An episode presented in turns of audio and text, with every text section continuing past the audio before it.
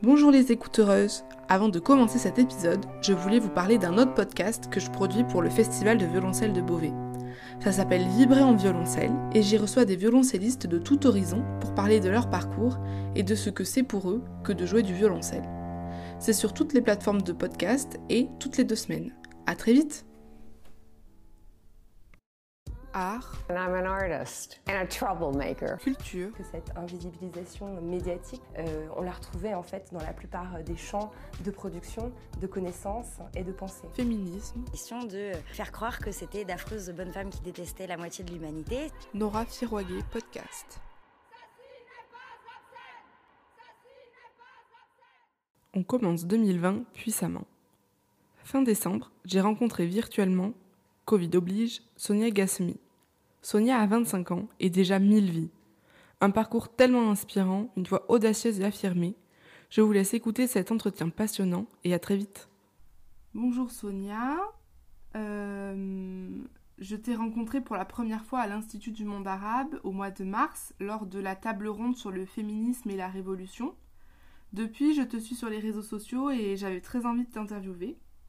Du coup, est-ce que tu peux commencer par me parler de ton parcours professionnel et de tes études, s'il te plaît? Ça va faire un peu une longue histoire, mais on va essayer. Donc, j'ai eu mon bac en 2015. J'ai euh, entrepris des études en littérature russe.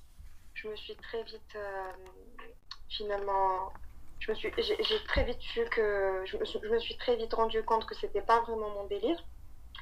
Euh, parce que parce que c'était un peu compliqué, c'est-à-dire que comme tu le sais, euh, l'alphabet euh, euh, russe c'est pas la même que l'alphabet dite latine, c'est l'alphabet cyrillique.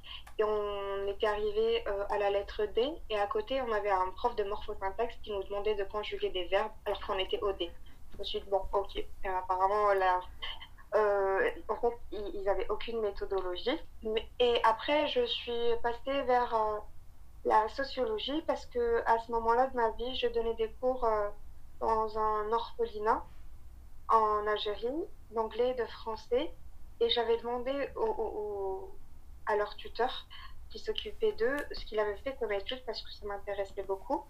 Et il m'avait dit que finalement, ce qu'il c'était ce avait fait euh, auparavant, c'était euh, de la psychologie, donc euh, commun sociologie, puis tout de suite après psychologie j'ai entamé euh, un cursus en sociologie, puis en psychologie, mais je n'ai jamais été quelqu'un de très euh, actif, euh, du moins à l'école, parce que, parce que je, je, je suis quelqu'un qui est vraiment très autodidacte et je m'ennuie vraiment très vite à partir du moment où il n'y a pas d'interaction. Quand quelqu'un me raconte des cours qu'il lit sur un polycopier, ben, ça m'ennuie tout de suite et je n'ai pas vraiment envie de suivre. Donc techniquement, ce que je faisais, c'est que je rentrais juste pour passer les examens, que je révisais, euh, enfin les cours, je les révisais un peu toute seule. À côté de ça, euh, dès que j'ai eu 19 ans, je me suis un peu, euh, beaucoup même engagée avec Amnesty International. Pour l'anecdote, quand j'étais jeune, je j'ai toujours voulu faire partie d'une association, mais quand j'avais 16 ans, que j'avais trouvé une association caritative près de chez moi, mes parents avaient, avaient, avaient, comment te dire, ils avaient eu une réaction assez hostile par rapport euh, à l'idée, puisque j'avais pas forcément euh, beaucoup le droit de sortir, et comme c'était un peu des rondes le soir pour aller voir des gens à l'hôpital euh, ou même des TT SDF, ils étaient pas forcément pour. Donc moi je me suis dit, bon ok, si tu veux faire quelque chose, juste pas leur dire. Donc à 19 ans, j'ai fait de mes recherches, j'ai trouvé Amnesty International, j'ai aimé le concept, j'ai aimé finalement l'essence même de, faire de l'injustice une affaire personnelle. Et j'ai commencé à activer auprès de... Ça m'arrangeait énormément puisque ça, me demande... ça ne demandait pas euh, une, euh, une présence physique. Je faisais, je faisais euh, des, formations en ligne. Je faisais aussi signer des pétitions. Je formais des gens autour de moi. J'étais encore lycéenne à ce moment-là. Et j'ai évolué jusqu'à être la coordinatrice de mon antenne. En étant coordinatrice de mon antenne, ce que je faisais, c'est que euh, j'avais initié un club de lecture, un ciné-club, une troupe de théâtre et euh, des, euh, formation, passation de savoir pour former éventuellement les jeunes de mon antenne à être autosuffisants en matière de droits humains. en parallèle de ça, j'ai travaillé dans un opérateur culturel quand j'avais 22 ans. Avant ça, plutôt, j'étais stagiaire à l'ONU, euh, le Fonds des Nations Unies pour la population, toujours sans que mes parents le sachent pour le coup. J'avais un emploi du temps très euh, flexible à la fac, vu que je n'y allais pas souvent, donc j'étais stagiaire.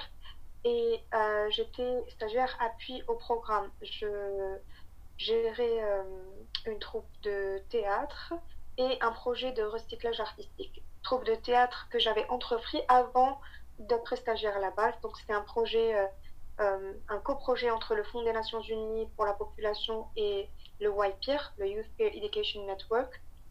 J'ai été formée euh, en théâtre interactif. Nous avions écrit une pièce de théâtre interactif tous ensemble qui s'appelle I invent les rôles. En français, ça donnerait Venez, on s'échange les rôles. Et ça soulignait finalement presque l'absurdité des stéréotypes de genre et puis la violence euh, de, de, la société envers la femme.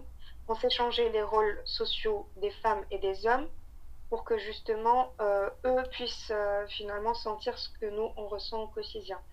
Par exemple, dans cette pièce, je, je jouais une fille qui harcèle un garçon dans la rue. Au début, c'était marrant pour lui, mais en fait, plus euh, la pièce avançait, plus la pression montait, plus ça devenait juste insupportable. Et au moment où ça devenait insupportable pour lui, il faisait monter quelqu'un du public qui trouvait ça fun au début, pareil. Et dès que ça devenait juste insupportable, j'essayais de faire passer mon message du style oui, nous, c'est ce qu'on vit au quotidien, c'est même pas une blague. Et donc, euh, voilà, à l'ONU, j'ai aussi euh, participé à quelques formations et quelques consultations subrégionales. Par exemple, j'ai représenté l'Algérie avec deux autres jeunes euh, sur la consultation subrégionale contre l'extrémisme violent et pour la promotion de la paix et de la jeunesse. Ça s'est passé en Tunisie et c'était euh, la, la, région MENA, donc l'Égypte, la Tunisie, le Maroc, l'Algérie et la Libye.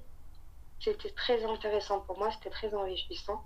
En rentrant euh, de Tunisie, ce que j'ai fait, c'est que je suis allée demander un stage dans un quotidien assez connu euh, en Algérie qui s'appelle Liberté. Je n'avais aucun, finalement, aucune expérience en, en, journalisme, mais je savais que j'aimais beaucoup écrire. Donc j'ai juste envoyé un mail au rédacteur en chef qui était d'ailleurs disponible sur le net en lui disant écoutez, vous ratez votre chance si vous ne prenez pas. C'était de l'abus complet parce que je ne savais pas si j'étais douée ou pas. Il m'a dit, écoutez, la littérature, c'est pas comme euh, le journalisme. Je dis, oui, mais essayez-moi. Donc, euh, il m'a envoyé euh, couvrir un événement. J'avais pas de badge, j'avais rien en fait. J'étais une espèce de clandestine. Il m'a dit, vous faites l'article, vous faites une couverture photo et vous faites une vidéo qui retranscrit le l'événement en soi. Et du coup,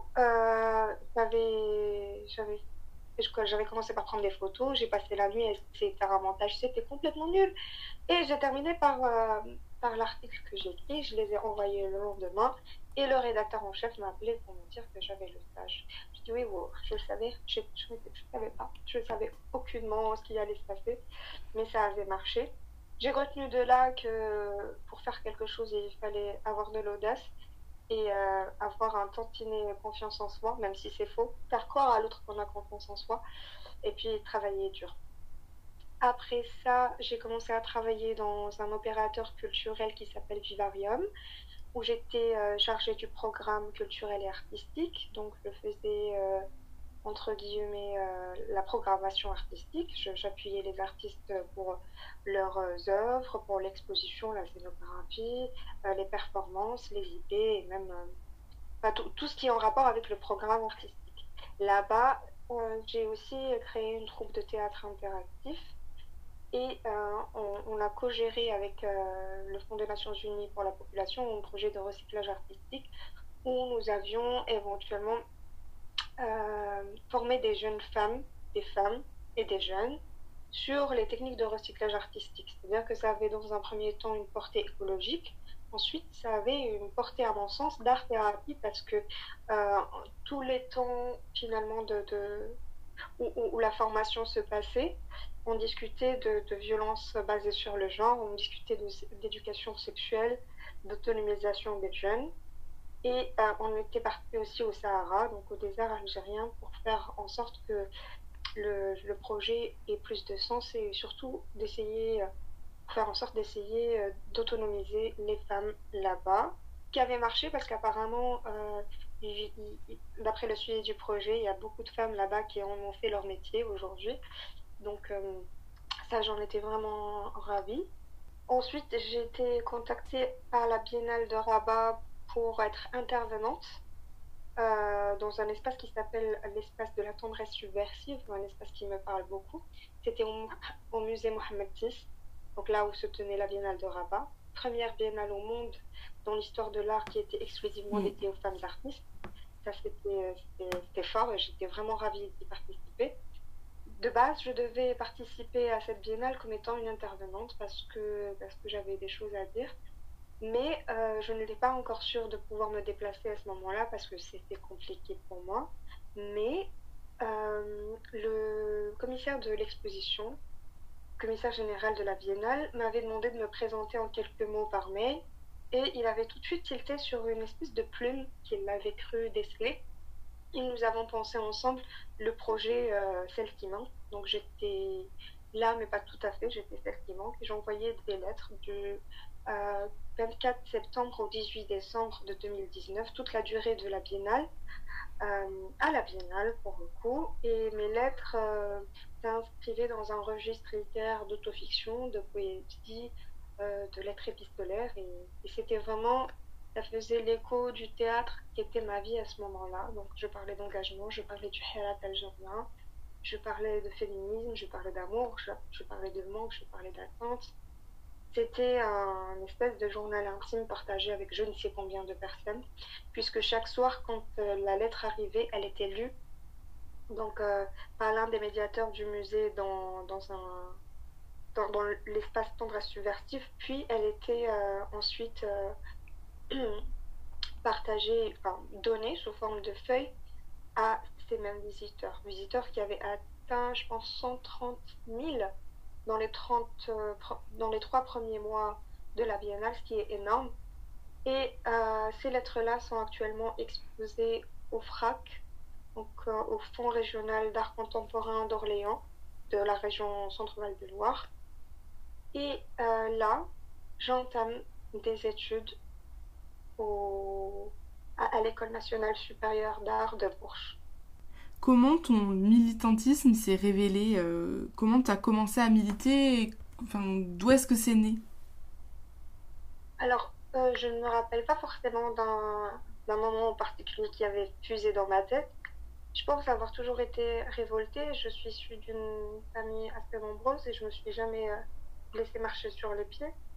Et, mais je voyais bien qu'il y avait des choses qui étaient injustes, que les femmes, par exemple, n'étaient pas perçu, on n'avait pas les mêmes droits que les autres, que les mecs pour le coup. Et, genre, ça, ça me poussait à, finalement me poser des questions. Sinon, en ce qui concerne euh, le, monde des droits humains, j'ai toujours été très empathique, ce que je considère comme étant une espèce de mini malédiction parce que ça m'aide beaucoup dans mon travail de création, mais c'est très pénible à vivre au quotidien. Et ça, euh, c'était depuis vraiment mon plus jeune âge. C'est-à-dire que quand je vois juste des vieilles personnes en train de marcher dans la rue, je me dis, oh mon Dieu, ils vont mourir et je commence à pleurer. Et c'est voilà, ce genre de personnes. Et, ça m'a toujours euh, quelque peu porté préjudice, mais euh, ça m'a aussi poussé à, me révolter, à ne pas être juste passive et observatrice du monde. Donc Amnesty International, pour moi, a été un choix juste évident parce que voilà, ça dépasse l'entendement des frontières, c'est international et puis euh, je trouve que c'est hyper correct parce qu'il y a, y a un rapport qui sort chaque année de la situation des droits humains dans le monde et en fait chaque pays est cité et je trouve que c'est d'une euh, justesse euh, incroyable parce que parce que voilà il n'y a a même pas le concept des puissances mondiales ou de l'économie qui rentre en jeu ni même de la bombe nucléaire. Chaque pays et cité avec ces euh, dépassements qui ne se fait même pas finalement parfois à l'ONU. Donc euh, j'étais heureuse de, de, faire ça. mais le féminisme, j'avoue avoir été consciente très très tôt de, d'être, de, de, voir finalement qu'il y avait des, une inégalité presque palpable entre les hommes et les femmes dans mon milieu, dans, où est-ce que j'ai grandi. Mais je, je, préférais prendre ça comme étant plus général. Je, faisais rentrer ça dans un espèce de tout qui, qui euh, serait plus rattaché aux droits humains qu'à la question des droits des femmes en soi, jusqu'à très récemment, en me rendant compte que les féministes étaient vraiment très marginalisées. Je me suis dit, ah oui, ok, moi aussi. Alors, donc il faut, je pense que, que se proclamer féministe aujourd'hui, du moins dans des pays comme les miens, c'est important parce que parce qu'il y a autant de féministes qu'il y a de femmes et que c'est un mouvement tout à fait louable et qu'il faut faire en sorte de le promouvoir à la place de le marginaliser, promouvoir dans le sens où il faut expliquer à ces personnes-là qui n'ont toujours pas compris apparemment que ce n'est rien d'autre que l'égalité inconditionnelle des droits sociaux, économiques, politiques entre les hommes et les femmes. On, avait dit qu'on s'était rencontrés euh, en mars à l'Institut du monde arabe.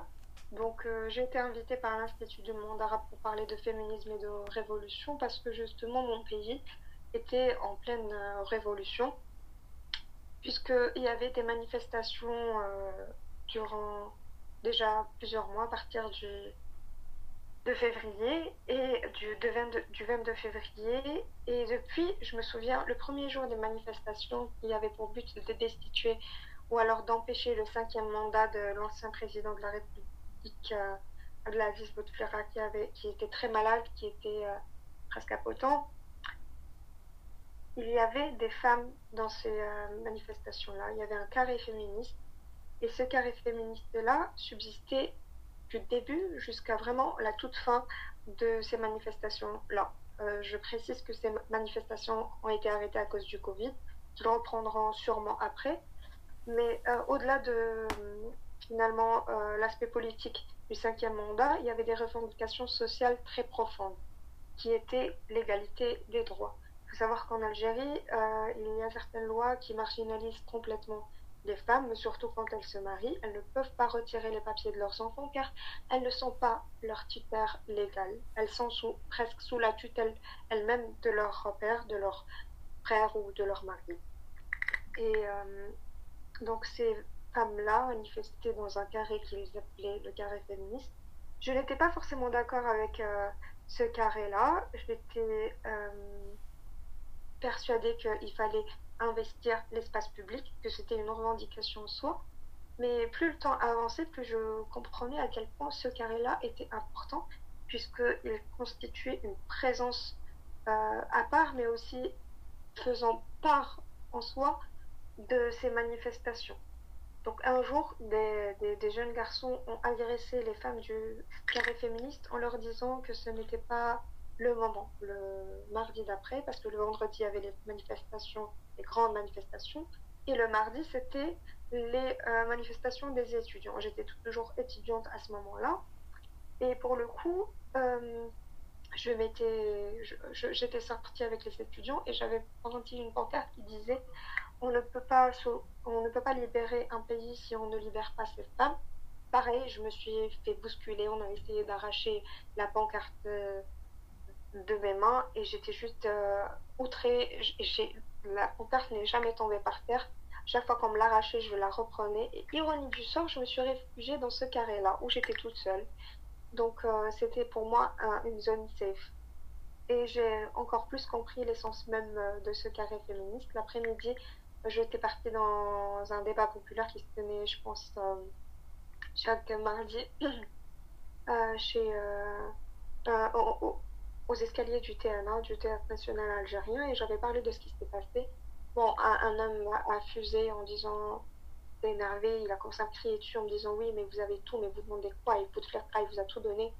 Et bon, on, s'est parti un peu. C'était un, un environnement c'était très violent. Il y avait eu un air très violent qui pesait sur, euh, sur cet espace-là ce jour-là. Je sentais vraiment que, que, les gens n'étaient pas d'accord avec moi et pour le coup, je n'arrêtais pas de répéter la même chose. On ne peut pas libérer un pays si on ne libère pas ses femmes. Surtout que les femmes étaient présentes durant les manifestations. C'est-à-dire qu'on ne peut pas juste euh, donner, euh, euh, entre guillemets, l'indépendance à la moitié de la population. Ce n'est pas juste. Ce n'est pas ce que j'appelle une indépendance en soi. S'en suivi un, vraiment dès le lendemain un lynchage médiatique, mais très très fort, qui a duré entre un et deux mois, je crois, non-stop, euh, sur, euh, sur les réseaux sociaux où on appelait euh, littéralement au viol, au meurtre. genre, j'avais plus le droit de sortir de chez moi, il était même question que j'arrête d'aller à l'école. Et c'était une période hyper compliquée de ma vie. Je, je me suis sentie rejetée par mon propre peuple, par finalement mon pays, parce que, parce que voilà, des femmes, il y en a des tas en Algérie. Et on ne peut pas juste les marginaliser de cette manière. Et ce qui m'avait encore plus choqué, dire bon, il y avait autant, il y avait autant, pas autant, mais il y avait du lynchage, mais il y avait aussi du soutien. Mais ce qui m'avait choqué, c'est les pseudo-intellectuels de l'Algérie qui s'étaient complètement ligués contre la cause féministe à ce moment-là, alors que clairement, il y avait euh, des appels au meurtre. Et c'était vraiment très très choquant. Mais euh, depuis, je pense que je pense que ce genre de choses, c'est important. C'est important parce que, à mon sens, c'était un, espèce de TP, des travaux pratiques, sur le pourquoi du comment. En fait, non, c'est le moment, il faut en parler. Parce que regardez, dès qu'on en parle, il y a toute cette violence qui fuse. Si c'était pas. pourquoi finalement? Pourquoi toute cette violence si c'était pas aussi important, si c'était pas un sujet qui fâche? Donc, euh, voilà. Comment tu te vois, toi, euh, dans quelques années, au niveau professionnel, mais aussi euh, militant? Eh bien, j'espère du fond du cœur être toujours active dans une ONG d'ici là, ou alors essayer de faire de mon art un art militant en soi.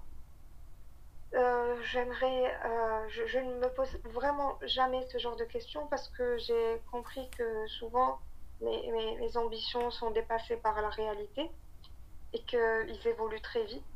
Mais j'aimerais pouvoir publier un, un, livre ou un roman dans quelques années.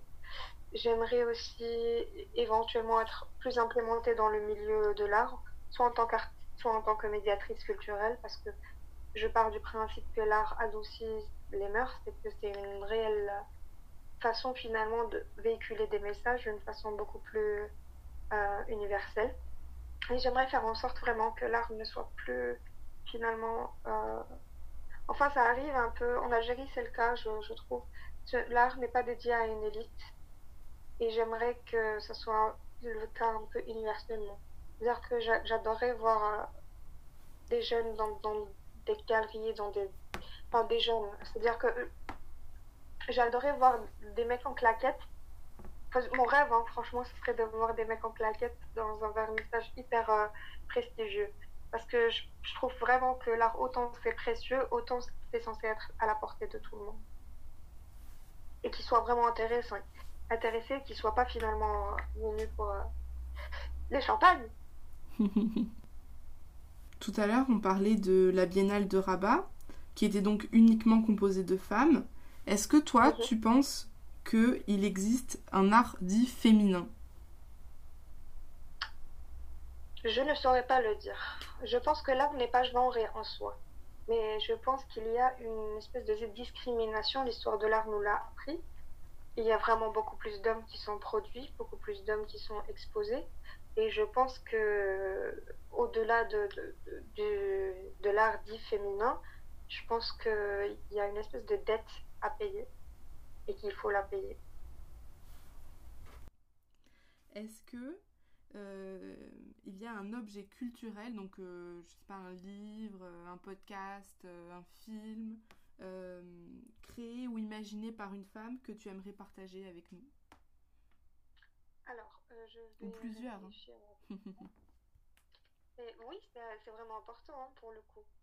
Il y en a vraiment beaucoup en fait je vais essayer de choisir. Je ne vais pas dans, tomber dans le cliché de le deuxième sexe de Simone de Beauvoir. Donc c'est un peu hmm. Je savais quoi? Pense que j'aimerais partager avec vous une œuvre qui était dans, dans la Biennale de Rabat, une œuvre qui pour moi compte beaucoup. C'était euh, pour ne pas juste me tromper, je vais juste checker le nom exact de, de l'œuvre. Cette œuvre-là est actuellement exposée au FRAC, hein, il faut savoir. Oui, voilà, donc c'était ça. C'était euh, l'œuvre Sounds of Light de Naziha Mustafawi. Naziha Mustafawi qui est une artiste juste exceptionnelle que j'ai eu la chance de rencontrer euh, euh, durant la Biennale de Rabat. C'est une femme qui est très engagée pour l'écologie, qui a passé plusieurs mois et même des années dans des, des, des tribus autochtones qui étaient en, complète immersion avec leur culture. Et cette œuvre-là, Sounds of Light, c'est euh, un bassin rempli d'eau qui, où il y y a, une lumière juste au-dessus qui résonne avec le son d'un chaman qui chante. Et en fait, en voyant l'eau qui résonne à travers le, cette, euh, en, voyant l'eau qui résonne à travers les chants du chaman, on, remarque que les vibrations changent quand lui change d'humeur. Et même les couleurs changent quand lui change d'humeur. Et je trouvais ça presque mystique.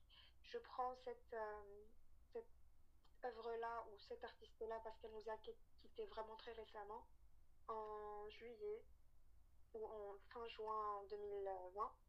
Et elle était vraiment à la fleur de l'âge. Elle était belle, elle était grande, elle était intelligente, elle était juste merveilleuse. C'était une femme très impressionnante c'était l'une des premières femmes avec qui j'avais discuté à la Biennale de Rabat et c'était compliqué pour moi parce que je n'avais à ce moment-là que 24 ans, j'étais la plus jeune, je ne pensais pas du tout être à ma place et euh, elle, avec tout ce qu'elle avait fait dans, dans, son, son registre d'activité, avec tout son engagement, avec tout, tout ce qu'elle a fait, c'est juste énorme. J'invite justement tous tes, audi auditeurs à aller voir un peu ses travaux était juste euh, là, elle était là, elle était accessible, elle était à l'écoute et euh, elle semblait vraiment intéressée euh, à ce qui se passait en Algérie, à ce qui se passait en France, à ce qui se passait dans le monde.